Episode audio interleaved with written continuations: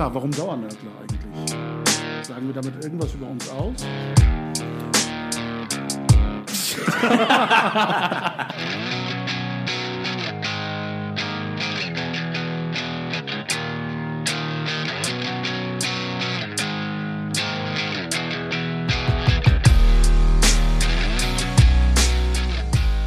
Herzlich willkommen zu einer neuen Episode der Dauernörgler.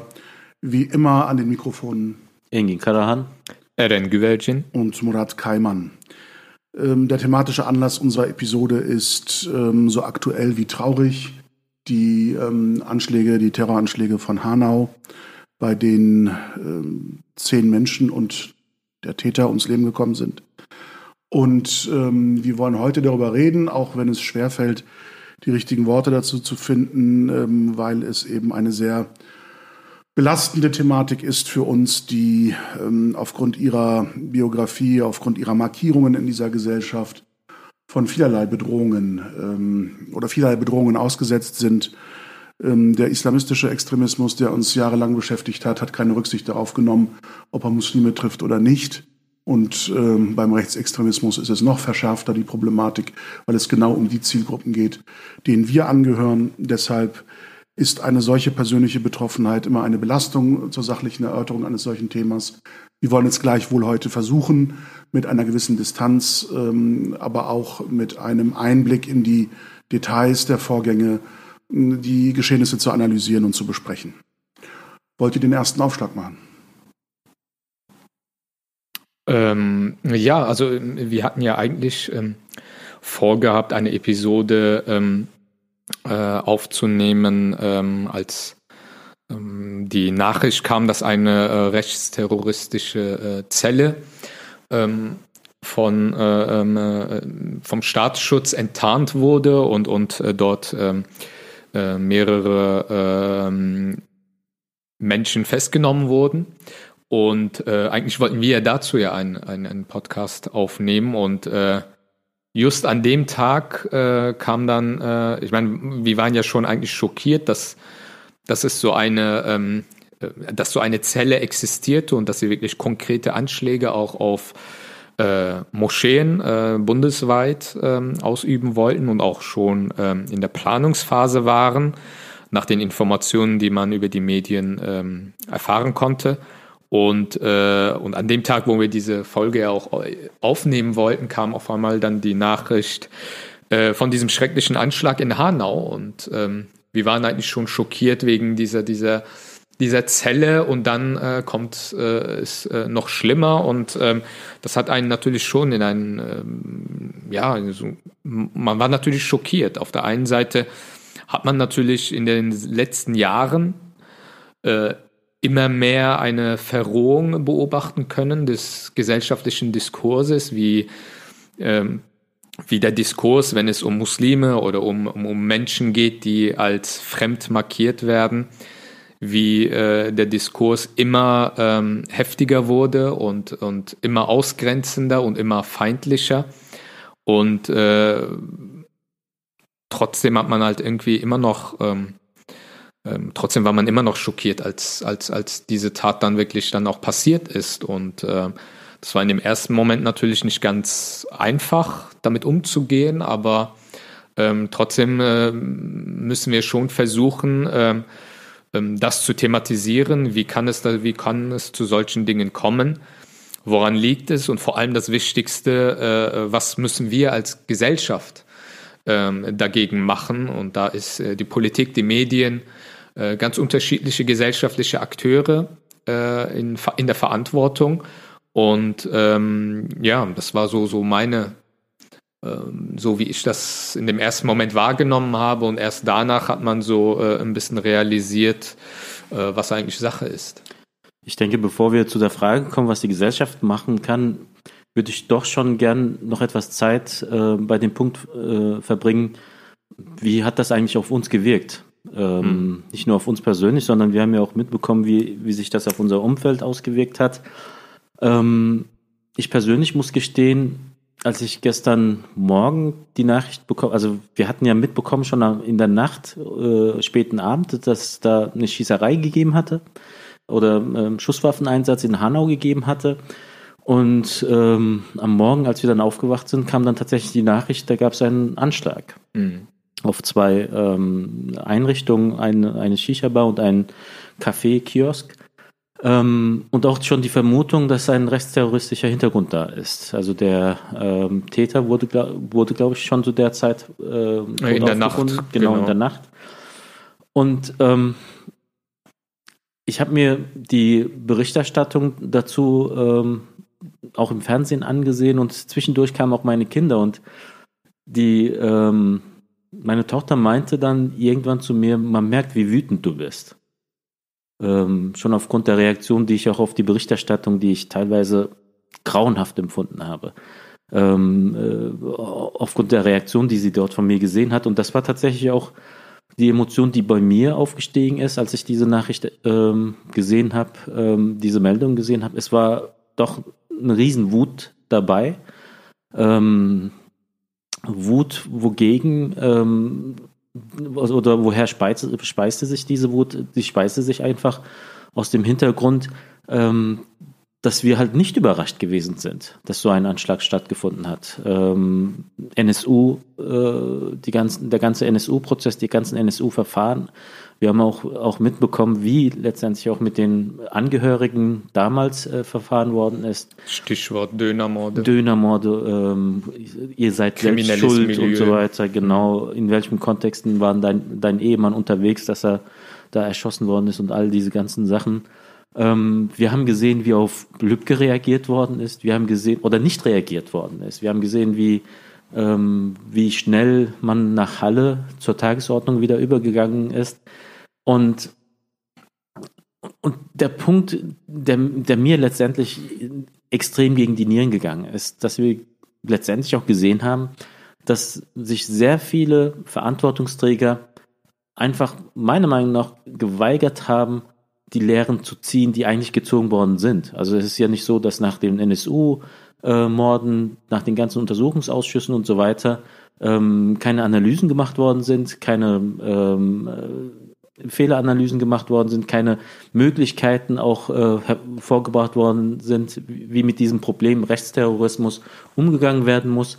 Aber auf der anderen Seite eine unglaubliche äh, Beharrlichkeit, gerade diese Erfahrungen nicht umzusetzen, ähm, nicht lernen zu wollen aus dem Ganzen ähm, und das hat dann letztendlich auch äh, irgendwo gegipfelt in dem äh, Anschlag, den wir dann Donnerstag nachts erlebt haben, ähm, dem neun Menschen zu Opfer gefallen sind. Ich will mal versuchen, ähm, auf zwei Ebenen aufzuschlüsseln, was mich so betroffen macht. Das ist einmal diese übergeordnete Ebene mit den Aspekten mediale Berichterstattung und ähm, ähm Reflexion der Ereignisse auf politischer Ebene und die zwischenmenschliche, ganz persönliche Ebene in unserem ja. Alltag und Berufsleben. Was das erste anbelangt, ich glaube, das, was du beschreibst mit der Berichterstattung, äh, verdeutlicht noch einmal etwas, was ich für sehr problematisch äh, empfinde in dieser ganzen Thematik. Denn die Täter gehen ja von einer Überlegenheitsvorstellung aus. Es gäbe ein überlegenes deutsches Volk und minderwertige andere Völker und Gruppen in Deutschland. Und die Ersten sind bedroht durch die Zweiten und, und die Zweiten muss man ausmerzen, damit die Ersten weiterleben können. Das ist ja sehr vereinfacht formuliert zusammengefasst die äh, verschwörerische Weltanschauung äh, dieser Menschen, die zu solchen Taten bereit sind. Also quasi eine Verteidigungshandlung, um das eigene Überleben zu sichern. Das ist ja die. Äh, das ist die Gesinnung, ja. Das eine ist die, gerechtfertigte. Die, die Rechtfertigung der Tötungshandlung. Mhm. Und gerade ich unterstelle kein, keine bewusste äh, Vorgehensweise, keine Absicht, ähm, keine Übernahme dieser Gesinnung durch die Medien, aber sie verstehen nicht, dass sie diese Ansicht perpetuieren, also fortsetzen, mhm. weitertragen in die Gesellschaft, wenn sie nicht bereit sind zu formulieren, dass das ein terroristischer Anschlag ist, dass das äh, ein rassistischer Anschlag ist. Denn alle anderen ähm, Euphemismen, Schießerei, Blutnacht, Raserei, Einzeltat, Shisha-Mord, hm. ein Wahnsinniger beim Amoklauf, das zeigt oder das versucht im Grunde das wiederzugeben, was man vermutlich ganz reflexartig versucht von sich zu schieben, dass man selbst, also die eigene Gruppe, der man angehört und äh, zu der ja auch der Täter gehört, eigentlich nicht fähig ist zu einem entmenschlichten, menschenverachtenden Terroranschlag. Sondern es muss was anderes sein. Das muss ein psychologischer Makel sein, eine persönliche Schwäche sein, eine, eine Ausnahme, eine Ausfallerscheinung unserer Gesellschaft sein und kann nicht Ausdruck dessen sein, was unsere Gesellschaft mit einzelnen ihrer Mitglieder macht, hm, nämlich sie zu Hass ja. und mhm. zu Mord zu treiben in den Diskursen, die wir führen. Also auch darin steckt ein, ein Stück weit die Selbstanschauung, äh, die sich als überlegen fühlt, dass man selbst zu so etwas nicht fähig ist. Das müssen andere Menschen sein, die anderen Kulturkreisen angehören, die zu solchen Taten fähig sind. Und das verstört mich ganz massiv. Und ich glaube, die Medien haben immer noch nicht verstanden, was sie da anrichten mit dieser Sprache. Und um Wobei noch, ein, ja? kurzer Einschub, also es ist, es ist, ja nicht nur Medien, also ich habe ja, äh, es gab ja auch, es gab ja auch eine Meldung der, eines DPA-Verantwortlichen, der auch zu Recht gesagt hat, Leute, wenn es unser Wortlaut ist, dann sagen wir auch rassistisch. Genau. Aber, Aber was kann ich tun, wenn, wenn ich einen Politiker zitiere, der immer noch ja. fremdenfeindlich sagt? Oder aus den Pressemitteilungen der Polizei halt. Ja. Ne? Ja. Also alles, all diese Bezeichnungen, ausländerfeindlicher Anschlag, fremdenfeindlicher Anschlag, der fokussiert ja die Opfer. Das heißt, Zuschreibungen, die diese Gesellschaft diesen Menschen ähm, quasi stigmatisierend aufsetzt, überstülpt und sagt, du bist fremd, du kommst von außen. Mhm. Und der Täter hat genau aufgrund dieser Motive etwas Fremdes, etwas von außen kommendes bekämpfen zu wollen, gehandelt. Und die Sprache, die man äh, auf der politischen und medialen Ebene dann äh, verwendet, setzt diese Gesinnung, diesen Ansatz, diesen ursprünglichen Ansatz zu verstehen, was da passiert und darauf zu reagieren, fort. Und das finde ich so befremdlich, dass das immer noch nicht verstanden wird. Und auf der persönlichen Ebene, muss ich sagen, war ich erleichtert, dass ich einen freien Tag hatte, dass ich nicht bei der Arbeit gewesen bin. Mhm. Denn ich fühlte mich, gerade als ich Kommentare auch aus unserem Freundeskreis in WhatsApp-Gruppen in den ersten Reaktionen auf, auf Hanau gelesen habe, auf erschreckende Weise zurückgesetzt in meine Empfindungswelt Ende 92, Anfang 93. Solingen, und Mölln. Und Solingen. Ja. Zuerst war es Mölln im November hm. ähm, 92 an meinem Geburtstag, 23.11. Und dann war es Solingen im Frühjahr 93. Und in beiden Fällen habe ich eine Stille, eine, hm. äh, ein Schweigen erlebt in meinem schulischen Umfeld. Das war mein Abiturjahrgang 92, 93. Das heißt, Menschen, mit denen man quasi das, das letzte gemeinsame Schuljahr äh, erlebt, Lehrer, die einen schon wie einen Heranwachsenden oder Erwachsenen behandeln, man sieht sich, man nimmt sich also nicht mehr in diesem äh, distanzierten Verhältnis Kind-Lehrer wahr, sondern redet auch mal über persönliche Dinge, Dinge, die einen belasten und ähnliches. Und ich habe in dem Umfeld ein absolutes Schweigen auf Mölln und Solingen erlebt. Mhm. Niemand hat mich angesprochen. Ich war, um, um, um das nochmal zu erläutern, in meinem Jahrgang der einzige türkeistämmige Mensch, äh, der Abitur gemacht hat, 93. Und ich glaube noch, es gab noch einen zweiten in Lübeck, äh, meiner Heimatstadt.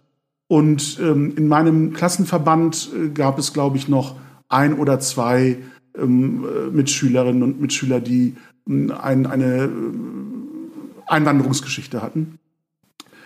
Das heißt, man, war schon äh, sichtbar als äh, ähm, Exot sozusagen. Also man verschwamm nicht in, in einer mhm. Menge und, und, und, war unsichtbar, sondern diese persönliche Betroffenheit war für alle sichtbar und niemand hat einen darauf angesprochen, wie fühlst du dich damit? Ähm, das, vor allem Mölln war ja in, in der unmittelbaren Nachbarschaft Lübecks. Und ähm, wie, wie geht es dir damit? Auch von den Lehrern? Niemand? Wurde das im Unterricht generell überhaupt nicht angesprochen oder wurdest du. Äh ich, ich meine, dass das auch nicht im Unterricht angesprochen nicht, worden okay. ist. Hm. Das war kein Thema, soweit ich das erinnere. Und äh, selbst wenn ich mich da falsch erinnern sollte, was mir in Erinnerung geblieben hm. ist, war das Schweigen auf dieser persönlichen Ebene, dass man nicht angesprochen worden ist von Klassenkameraden, von Lehrern und, und Lehrern. Auf, auf, auf und ich habe das Gleiche erlebt in einem Kommentar, den wir in unserer WhatsApp-Gruppe hatten, als einer, ein junger Mann, ja, mit dem wir befreundet sind, gesagt hat, ich bin heute bei der Arbeit und kann mich mhm. auf die Arbeit gar nicht konzentrieren, weil ähm, äh, ich ständig in Gedanken in Hanau bin, versuche zu verstehen, was da passiert ist und niemand hier auf der Arbeit spricht mich darauf an und bemerkt meine Betroffenheit. Und das empfinde ich als. Und er meinte ja auch noch, als er das von sich aus mal thematisiert hat, dass auch sogar dann Ja. äh, kaum etwas kam. Also es Ja, und- wurde so ganz schnell. Äh, Und deshalb bin ich, wie gesagt, sehr erleichtert gewesen, äh, dass ich einen freien Tag hatte, weil genau an dem Tag äh, auch eine äh, betriebsinterne Karnevalsfeier bei mir am Arbeitsplatz angesetzt war. Und ich befürchte, dass das im Vordergrund gestanden hätte und niemand auf die Idee gekommen wäre zu sagen, Mensch, ähm, wir, sprechen mal den Keimann an, ähm, wie es dem geht nach Hanau. Und ähm, das ist etwas, woran wir, glaube ich, arbeiten müssen. Ich habe nämlich auch verfolgt, wenn ihr mir den Gedanken noch gestattet, dass sehr viel berechtigte Wut und, und Verzweiflung in den Kommentaren mitschwingt, aber gerade der Fehler häufig passiert in diesen Kategorien des Wir und Ihr. Also wir, die Opfer, und ihr, die Täter oder ihr, die diese Taten durch eure Diskurse befeuert habt, ähm, die Täter motiviert habt, äh, mittelbar, dass, Das das- diese Dichotomie Ja. hergestellt wird. Genau. Und genau im Grunde das passiert, was die Täter ja wollen. Ja, das bezwecken Eine sie ja damit. Ja. all diese Fake News, dass in Hanau plötzlich Straßenkämpfe ausgetragen werden zwischen rechten Gruppen und so weiter. Also das, was imaginiert wird als Endkampf, als Bürgerkrieg Versucht von den man, Tätern, ja. äh, das wird gedanklich schon fast adaptiert in der Ausgangssituation. Dass man nämlich anfängt von ihr und wir zu reden. Und, und ähm, ich glaube, unsere Reaktion, so, so, so empört sie sind, so, so wütend und so hilflos sie manchmal erscheinen, müssen, glaube ich, den Mut aufbringen, genau das zu überwinden und in einer Kategorie zu denken, dass zum Wir alle dazugehören, die diese Taten eben als unerträglich empfinden und als etwas empfinden, ähm, da- das wir verhindern müssen in Zukunft. Und dazu gehören alle in der Gesellschaft, alle Demokraten in der Gesellschaft, egal ob sie eine Einwanderungsgeschichte haben oder nicht. Und ich glaube, wir müssen als Bevölkerung den Mut haben, die Politiker da mitzunehmen. Also nicht nur mit Schuldzuweisungen, so berechtigt sie auch sein mögen, zu arbeiten, sondern ihnen ähm, aufzuzeigen, wohin der konstruktive Weg gehen kann. Denn alles andere führt weiter zur Spaltung und Frontenbildung. Also da, also da gebe ich dir recht, aber ich denke, eins müssen wir doch nochmal nachschieben. Gerade wenn du Mölln und Solingen ansprichst, dann gehört meiner Meinung nach auch zu dem Wir auch wahrzunehmen, wie Mölln, wie Solingen und wie jetzt auch Hanau gerade auf die Menschen gewirkt hat, die auch betroffen sind. Und ähm, ich bin ja altersmäßig vielleicht nochmal die spätere Kohorte als du, als Mölln und Solingen war, war ich 13, 14 Jahre alt. Und ähm, wenn ich mich an diese Zeit zurückerinnere, dann ist eine Erinnerung bei mir ganz, ganz stark, sehr lebendig. Und das ist der rote Feuerlöscher, der zu der Zeit erstmals bei uns zu Hause Einzug gehalten hat. Das war gro dieses große Modell. Ähm, und ähm, wie gesagt, mit 13, 14 Jahren erwartet man jetzt auch keine Diskussion in der Schule, keine Debatte in der Schule. Aber der Einzug dieses Feuerlöschers hat gezeigt, da läuft etwas ganz, ganz Komisches, ganz Falsches. Und auch die Reaktion, also wir haben in dem Haus, in dem wir gewohnt haben, in dem meine Eltern immer noch wohnen, ähm, haben wir das Wohnzimmer eigentlich so im Hinterhaus gehabt, also von der Straße abgewandten Seite. Aber wir haben in, zu der Zeit unsere Abenden in, der, in dem Zimmer verbracht, das zur Straße gezeigt hat. Einfach, ähm, um auf jeden, jedes Geraschel draußen, um auf jeden Klick da draußen mit einem Blick aus dem Fenster zu reagieren.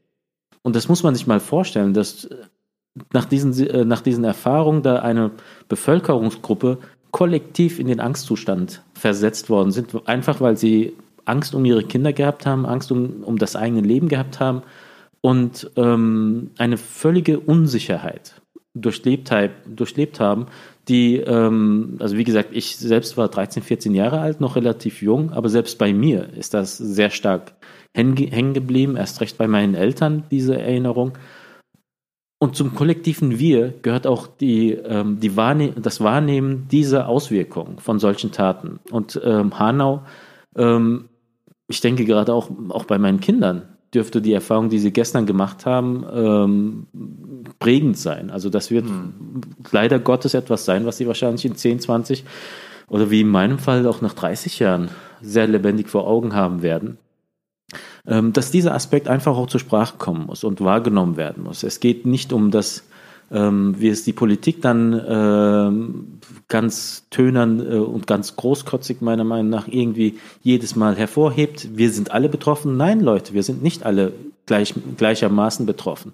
Es gibt hier Leute, die sind ganz anders von solchen Erfahrungen betroffen, die ähm, nehmen das zwangsläufig ganz anders wahr. Es ist keine abstrakte Gefahr, über die wir sprechen, sondern es geht dann halt immer wieder um konkrete Gefahren für Leib und Leben, über die wir hier diskutieren. Und diese Wahrnehmung, und das hat ja auch damit zu tun, wie halt darauf reagiert wird, wie Arbeitskollegen darauf reagieren, wie das Umfeld darauf reagiert oder halt nicht darauf reagiert. Ähm, und auch das fließt, ein in diese, in die kollektive Wahrnehmung der Community ähm, und speist dann natürlich auch die Sorge, ob man selbst tatsächlich zu diesem Wir dazugehört. Hm. Ich war gestern äh, Abend auf äh, eine Gedenkkundgebung in, hier in Köln äh, auf der Kolbstraße.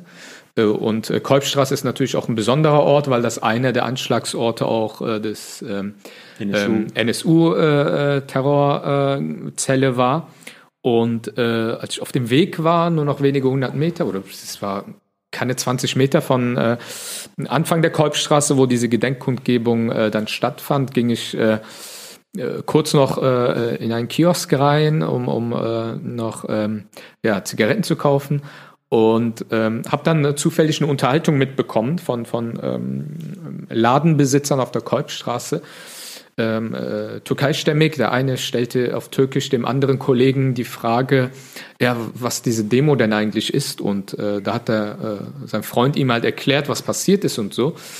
Und ähm, ja, wie gesagt, ein türkeistämmiger Geschäftsmann, Ladeninhaber dort auf der Kolbstraße. Und äh, ein Tag ist vergangen und er hatte gar nichts von Hanau mitbekommen.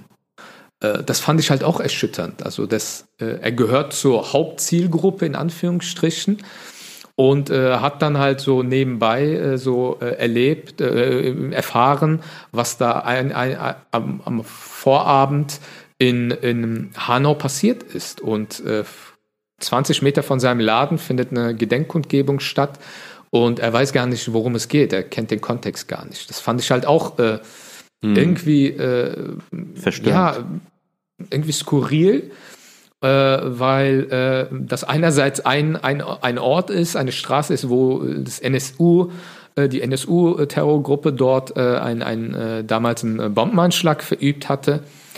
Und äh, er, er hat es einfach gar nicht mitbekommen. Also ich war äh, etwas verdutzt und äh, so viel zum gesellschaftlichen Wir. Ne? Also mhm. es ist, ähm, ich beobachte halt auch, gerade so, wenn ich so die sozialen Medien mir anschaue, dass es halt auch äh, leider Gottes auch einige wenige oder Randgruppen auch unter uns äh, Muslimen oder halt auch Türkeistämmigen gibt, die äh, ebenfalls jetzt so nach Hanau so ihr eigenes ideologisches Süppchen, wenn man es so formulieren kann, kochen. Und äh, da hast du dann so Seiten wie Generation Islam, Realität, Realität Islam, äh, ideologische Akteure, die äh, ähm, insbesondere halt auch die Jugend mit äh, Inhalten auf Social Media verunsichern, die Angst vergrößern wollen mit der Absicht, ähm, halt äh, um ihre Reichweite äh, und auch mehr junge Leute, Reichweite zu vergrößern und auch junge Leute irgendwie anzuködern, um ihnen einzutrichtern, ja, diese Gesellschaft ist dir feindlich gesinnt und du, gehör, du wirst nie Teil dieses Wirs sein. Äh, bis, und das geht dann dorthin, wenn du ein richtiger Muslim bist, äh, dann werden sie dich nicht akzeptieren. Deswegen ist das ein gutes Signal, wenn du nicht akzeptiert bist. Und, und diese ganzen ähm, Trittbrettfahrer, und das siehst du halt auch äh, im, im türkisch, türkischsprachigen Milieu, wo auf einmal Verschwörungstheorien auftauchen, was ich heute mitbekommen habe, zum Beispiel, dass das kursiert auch im türkischsprachigen Milieu, äh, wo gesagt wird, ja, der Tobias R., das ist gar nicht, nicht der eigentliche Attentäter, sondern dahinter steckt der tiefe Staat und äh, ein rechtsextremer Terrorist, der äh, verübt nie Selbstmord und das passt nicht und das ist genau wie beim NSU, es wird alles unter den Teppich gekehrt. Also man hat so viele Akteure im deutschen nationalistischen, identitären Lager, AfD-Milieu, islamfeindliche Lager, aber dann halt auch auf der anderen Seite der Extreme ebenso Akteure, die, äh, die alle dasselbe versuchen, nämlich dieses gesellschaftliche Zusammengehörigkeitsgefühl zu torpedieren und, und um jeden Anlass dafür zu nutzen, Zwietracht zu sehen. Und ich glaube, das ist halt äh, auch eine Gefahr. Natürlich, wir haben als Muslime, als Kurden, als Aleviten, als Jesiden, als Juden, als all die Minderheiten, die hier in Deutschland äh, leben und auch hier heimisch sind, sind wir natürlich äh, einerseits natürlich aufgrund solcher Vorfälle haben wir Angst, haben wir auch existenzielle Angst, das ist, glaube ich, menschlich, aber das darf halt nicht dazu führen, dass wir ähm, dieses Spiel unbewusst mitmachen. Und äh, da sehe ich aber halt eben auch Akteure, die das bewusst oder unbewusst halt befeuern. Und äh, das ist, glaube ich, sehr, sehr wichtig. Und ich habe einen, einen Punkt vielleicht, was ich noch kurz erwähnen wollte. Ähm, es gibt Leute, die die Opfer als Türken bezeichnen, obwohl es dort halt auch äh, eine deutsch-polnische Roma zum Beispiel, einer der äh, getöteten Personen, eine junge Frau, zweifache Mutter, es gibt glaub, äh, äh kurdische, äh, kurdische Opfer unter den äh, Toten. Äh, und ähm, die einen reden, äh, sehen nur die kurdischen Opfer, die anderen sehen nur die türkischen. Die eine, eine, es gab einen, eine Wortmeldung von einem Verbandsvertreter, der dann gesagt hat, ja, da waren zwei Mitglieder unserer Gemeinde unter den Opfern und so weiter und so fort. Und ich glaube, das, das kann es ja wohl nicht sein. Also diese, diese, diese ähm, äh, Terroristen, egal aus welchem Lager sie kommen, ne, äh, das haben die Terroristen so an sich, die äh, äh, er ist ja nicht dorthin gegangen, um irgendwie Muslime oder Kurden oder Türken umzubringen, sondern um diejenigen äh, umzubringen, die er als fremd wahrnimmt, als minderwertig und äh, als, als minderwertige Völker, die ausgelöscht gehören. Und äh, wenn wir dann halt auch noch anfangen und, und irgendwie das irgendwie auch noch äh, unter den Opfern zu unterscheiden oder sie irgendwie unter einem bestimmten Label zu verpacken, ich glaube, das führt in die falsche Richtung.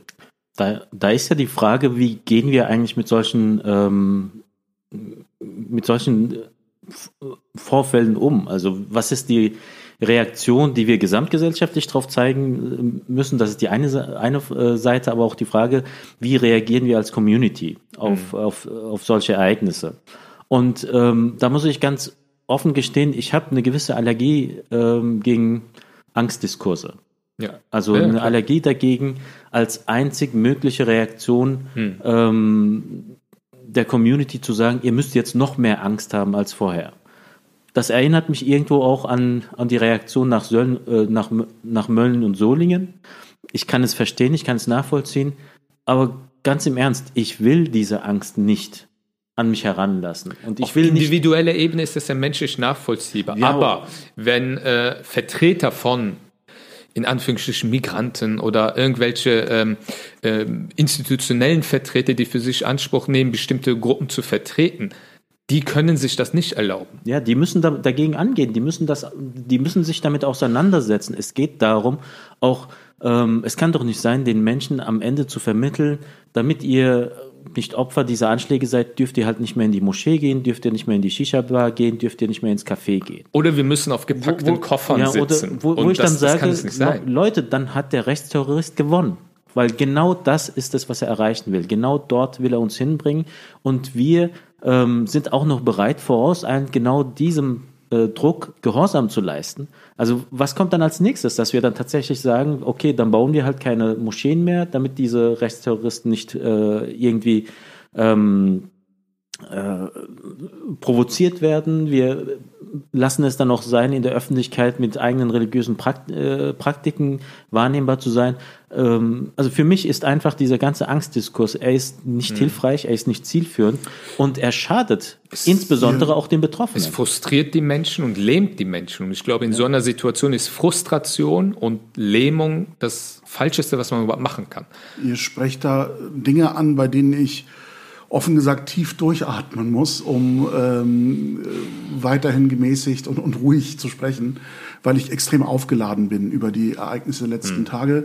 Äh, nicht nur eben über das, was äh, dort verübt worden ist äh, an Anschlägen und, und ähm, die, die Trauer und, und, und äh, der, Schmerz, der einem deswegen überkommt, sondern auch wenn man beobachtet, wie die eigenen Institutionen, wenn man das so formulieren darf, äh, darauf reagieren.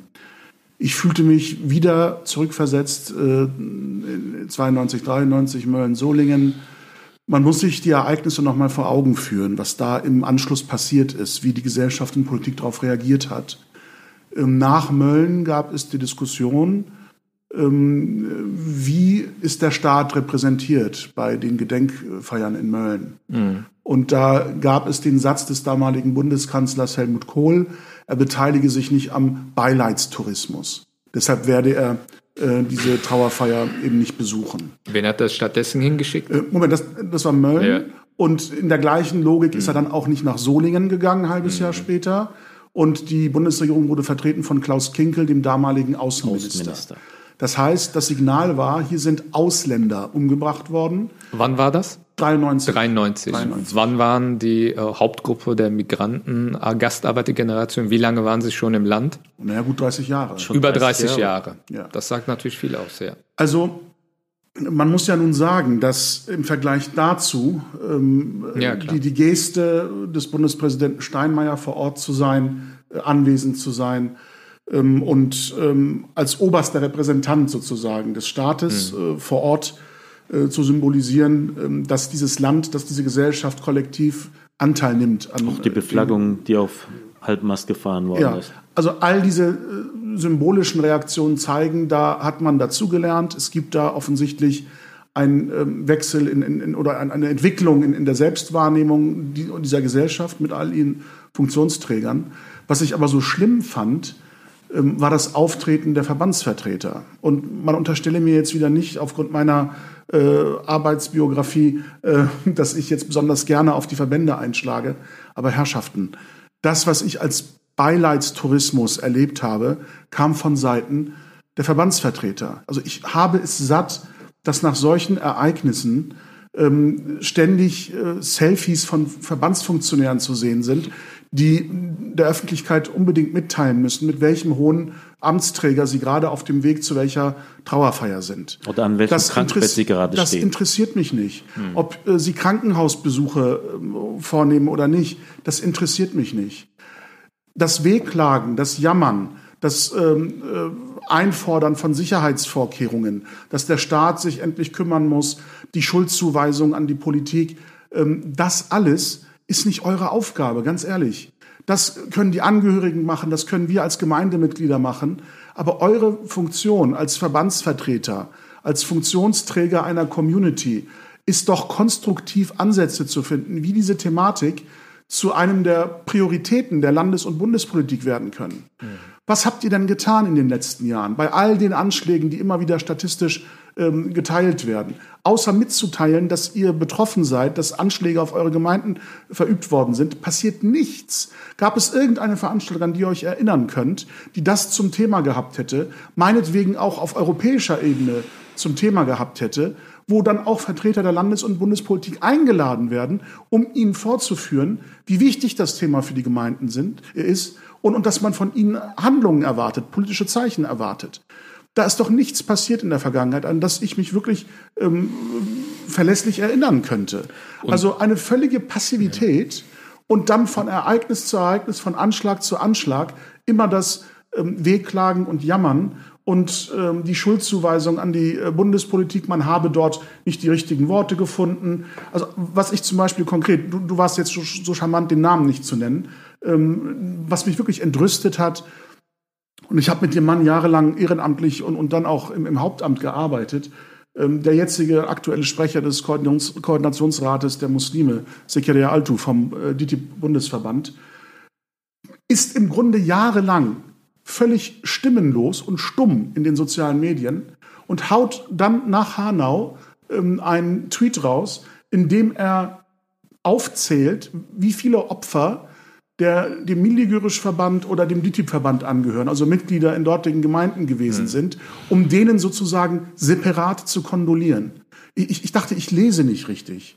Das, es kann doch nicht eine, die Aufgabe eines ähm, Spitzenvertreters auf Bundesebene sein, zwischen den Opfern zu unterscheiden zwischen Mitgliedern und Nichtmitgliedern mhm. und bei den Mitgliedern dann in einer besonderen Form zu kondolieren.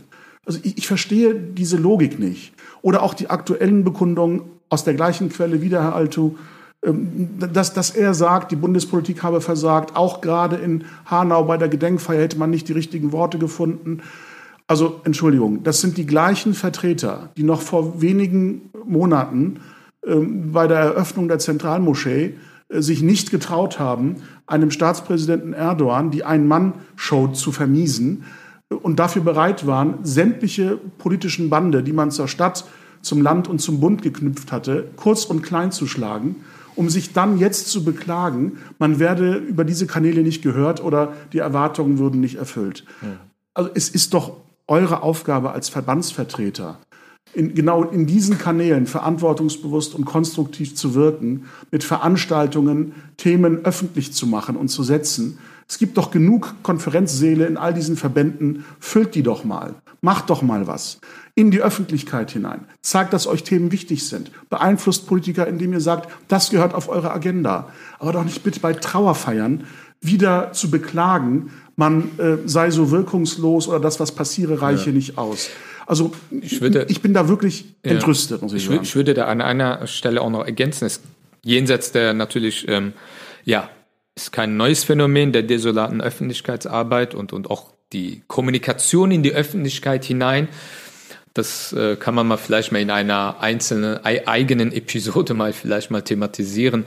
Aber was ich halt erschütternd finde und wo ich einfach enttäuscht bin, ähm, ist auch die Kommunikation in die eigenen Gemeinden ähm, ich meine, die Muslime in, in, den Gemeinden, die sind natürlich äh, erstmal verunsichert. Das ist ja natürlich klar. Es gibt seit Wochen äh, äh, Bombendrohungen, äh, Droh-E-Mails gegen Moscheegemeinden und, und äh, eine Terrorgruppe wird ausgehoben. Genau, eine Terrorgruppe, Terrorzelle wird ausgehoben und äh, es gab ja genügend Ereignisse, die die Menschen gerade in den äh, Moscheegemeinden sehr verunsichert haben. Und ähm, und wenn ich mir dann jetzt nach Hanau dann mir so die ähm, Wortmeldungen mir anschaue, ähm, dann heißt es, ist also runter reduziert. Heute habe ich eine Pressemitteilung gelesen vom, äh, ich glaube, das war DTIP Hessen-Verband, wo es heißt, ja, nach Hanau wird nichts mehr so sein wie davor und, und ähm,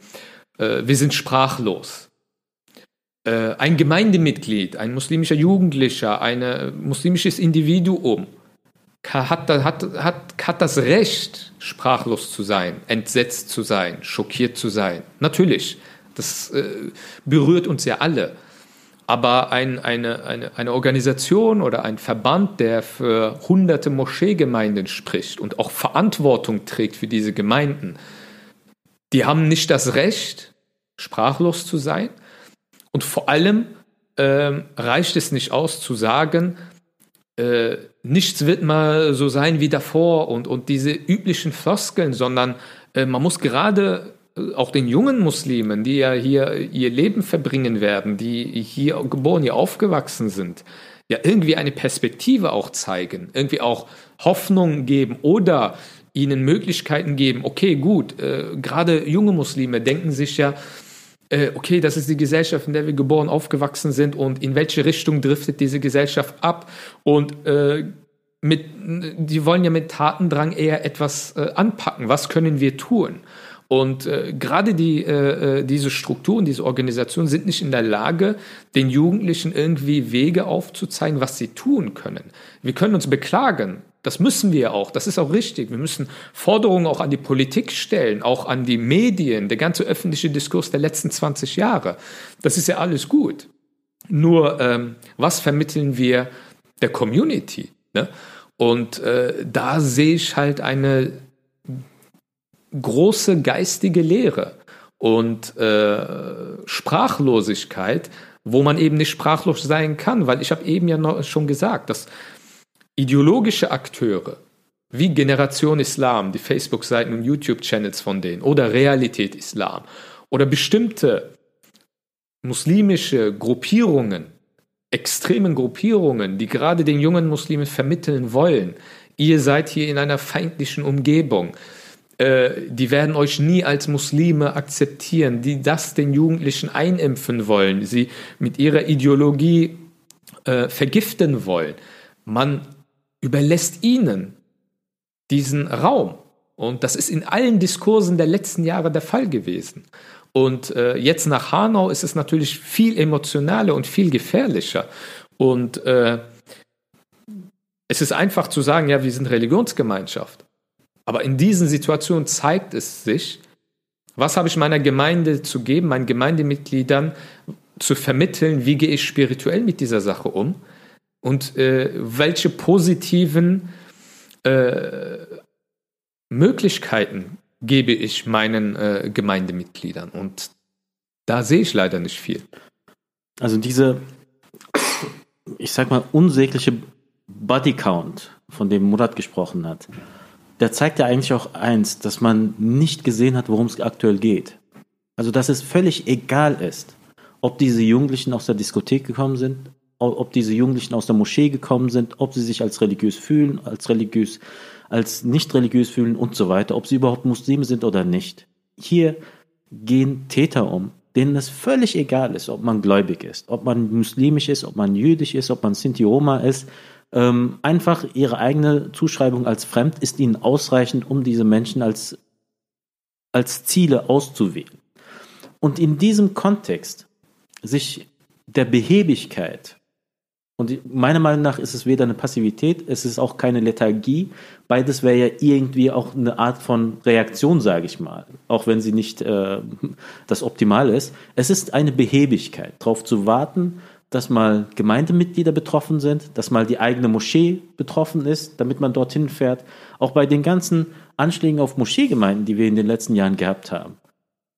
Die Reaktion war, dass man tatsächlich darauf gewartet hat, bis die eigene Moschee betroffen war um tatsächlich vor Ort ähm, aufzutauchen. Und ich muss sagen, es gab sogar Verbandsvorsitzende, die es nicht mal notwendig gefunden haben, zur eigenen Moschee hinzufahren nach einem Anschlag. Eine völlige Behebigkeit, was das Leben hier in Deutschland angeht.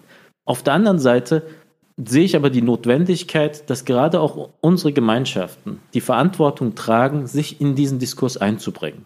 Gerade wenn wir kritisieren, dass die Politik nicht genug tut, wenn wir kritisieren, dass die Medien nicht genug tun, worauf warten wir dann eigentlich? Warten wir dann darauf, dass die sich zur Besinnung, dass die zur Besinnung kommen, oder haben wir auch eine eigene Obliegenheit, ähm, auch in dem Rahmen, der uns vielleicht, der für uns vielleicht als sehr beschränkt vorkommt, aber zumindest diesen Rahmen auszufüllen. Und da habe ich meine Zweifel, ob wir diesen Rahmen ausfüllen. Ich will einfach nicht, wie die Generation vor uns, ähm, ängstlich vor dem Fenster sitzen und darauf warten, ob draußen ein Knistern zu hören ist oder nicht. Das ist mir zu wenig. Das ist zu wenig für meine Generation. Ich bin mir auch sicher, dass das vielen anderen genauso geht. Wir wollen einfach nicht, wenn die AfD stärker wird. Wollen wir nicht da sitzen und zuschauen und hoffen, dass die anderen Parteien darauf reagieren. Wir, und auch nicht diesem Diskurs äh, nachäffen, wo es heißt, die, die AfD verzerrt den Diskurs nach rechts. Sorry, die AfD steht schon rechts. Es sind die etablierten Parteien, die zulassen, dass der Diskurs nach rechts abdriftet, indem sie dann AfD nachhelfen und so weiter. Aber wer soll das zur Sprache bringen? Wollen wir immer darauf hoffen, dass irgendein gewissenhafter Politiker aus der Mehrheitsgesellschaft diesmal für uns anspricht oder brauchen wir nicht endlich diese Stimmen? Ähm, und dazu zähle ich auch uns, aber insbesondere auch diejenigen, die einen fetten institutionellen Rahmen hinter sich haben, müssen nicht diese Stimmen sich zu Wort melden und auch für die Gemeinschaft, für die Community einstehen und sich auch vor die Community stellen. Wir sind in diesem Podcast ja eher dafür bekannt, dass wir ähm, uns kritisch äußern und um Dinge ähm, bemängeln oder Negatives ähm, kommentieren. Ich ähm, will deshalb für meinen Teil die heutige Episode mit zwei positiven äh, Ansätzen beenden oder hoffe, dass sie positiv und konstruktiv verstanden werden, nämlich zwei Bitten. Die eine Bitte an alle, die sich durch Hanau unmittelbar betroffen fühlen. Also alle, die ähm, diese Fremdzuschreibungen erleben in ihrem Alltag, sei es aufgrund ihrer Herkunft, ihrer Hautfarbe, ihrer Muttersprache, ihres Glaubens oder sonst ähm, aus, aus sonstigen Gründen.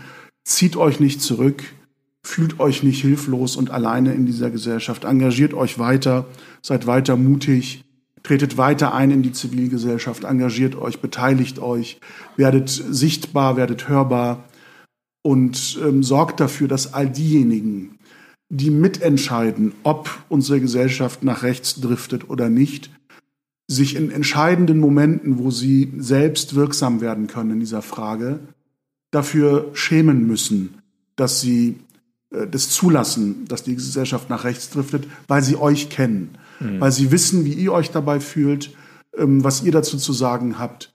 seid sichtbar, begegnet diesen Menschen ähm, positiv und konstruktiv und versucht deutlich zu machen, dass alles, was sie an Entscheidungen auf politischer Ebene oder im Alltag treffen, im Berufsleben treffen, Auswirkungen auch auf euch hat und dass sie euch kennen, wenn sie diese Entscheidungen treffen. Ich hoffe, es wird verständlich, was ich damit meine. Meine zweite Bitte richtet sich an all diejenigen, die nicht zur unmittelbar betroffenen Gruppe dieser Fremdmarkierten gehören, also nicht aufgrund ihrer Herkunft, ihrer Ethnie, ihrer Sprache oder ihres Glaubens oder ihres Aussehens als fremd markiert werden in dieser Gesellschaft, sondern als in Anführungsstrichen Mehrheitsgesellschaft wahrgenommen werden. Mein Appell an diejenigen, all die Menschen, die ihr in eurem Umfeld kennt, die sich eben zu der ersten Kategorie der unmittelbar Betroffenen ähm, fühlen und zugeordnet werden, ähm, sei es im Alltag, im Berufsleben oder einfach in der Nachbarschaft, sprecht sie an. Bleibt nicht stumm, äh, habt ein Gefühl dafür, dass sie vielleicht über diese Themen reden möchten. Fragt, wie geht es euch nach diesen Ereignissen? Können wir etwas tun, damit ihr euch besser fühlt, sicherer fühlt, ähm, sichtbarer und hörbarer fühlt? können wir irgendwas dazu beitragen, dass unser Zusammenleben positiver äh, sich gestaltet.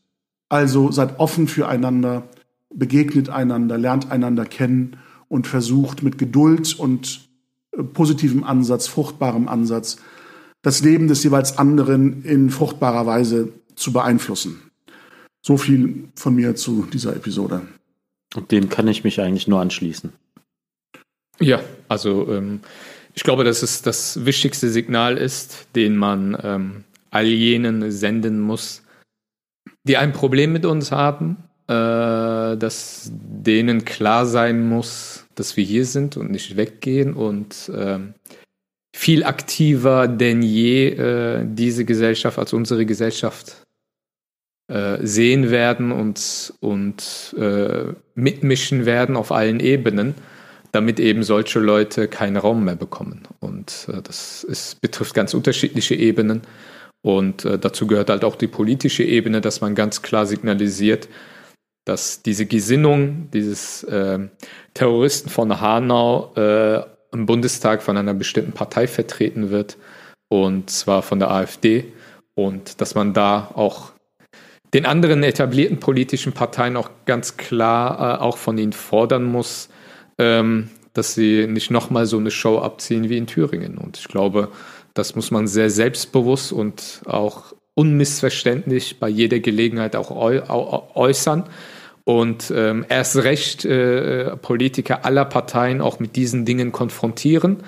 Und äh, daran führt auf jeden Fall kein Weg vorbei, weil ähm, wir dürfen halt eben weder ähm, AfD-Leuten und anderen äh, äh, Radikalen äh, nicht das Gefühl geben, dass wir irgendwie auf gepackten Koffern sitzen. Äh, also ich persönlich sitze nicht auf gepackten Koffern, weil ich keinen Koffer habe, weil das hier meine Heimat ist und äh, Deutschland meine Heimat ist und das auch bleiben wird, äh, auch wenn das solchen ähm, Terroristen und ihren Gesinnungsgenossen nicht gefällt. Das wäre auch meine Message an gerade junge Muslime, auch junge Migranten, dass ich ihnen sage, lasst euch nicht in Angstzustände versetzen, lasst euch nicht verängstigen. Das Gefühl, diese Emotionen, dem zu verfallen, ist sehr nachvollziehbar. Ich kann es auch verstehen, aber man muss dagegen ankämpfen, man muss dagegen angehen und am Ende auch nicht darauf hoffen, dass andere, äh, dass nur andere sich für uns einsetzen. Wir können tatsächlich auch sehr viel selbst in die Hand nehmen, sehr viel selbst auch anstoßen, uns einbringen. Ähm, nutzt diese Möglichkeit, zeigt, dass ihr da seid, dass ihr präsent seid, dass ihr trotz dieser ganzen Versuche zu verängstigen, weiterhin eure Shisha-Bar aufsucht, weiterhin eure Moschee aufsucht, ähm, weiterhin auch präsent im gesamten Leben seid, lebendig seid, äh, mit äh, all, all seinen Konsequenzen, ähm, lasst euch einfach nicht ins Boxhorn jagen. Aus nachvollziehbaren Gründen verzichten wir in dieser Episode auf Musikempfehlungen und freuen uns darauf, dass alle Zuhörerinnen und Zuhörer das nächste Mal wieder dabei sind. Auf Wiederhören. Assalamu alaikum. Ciao.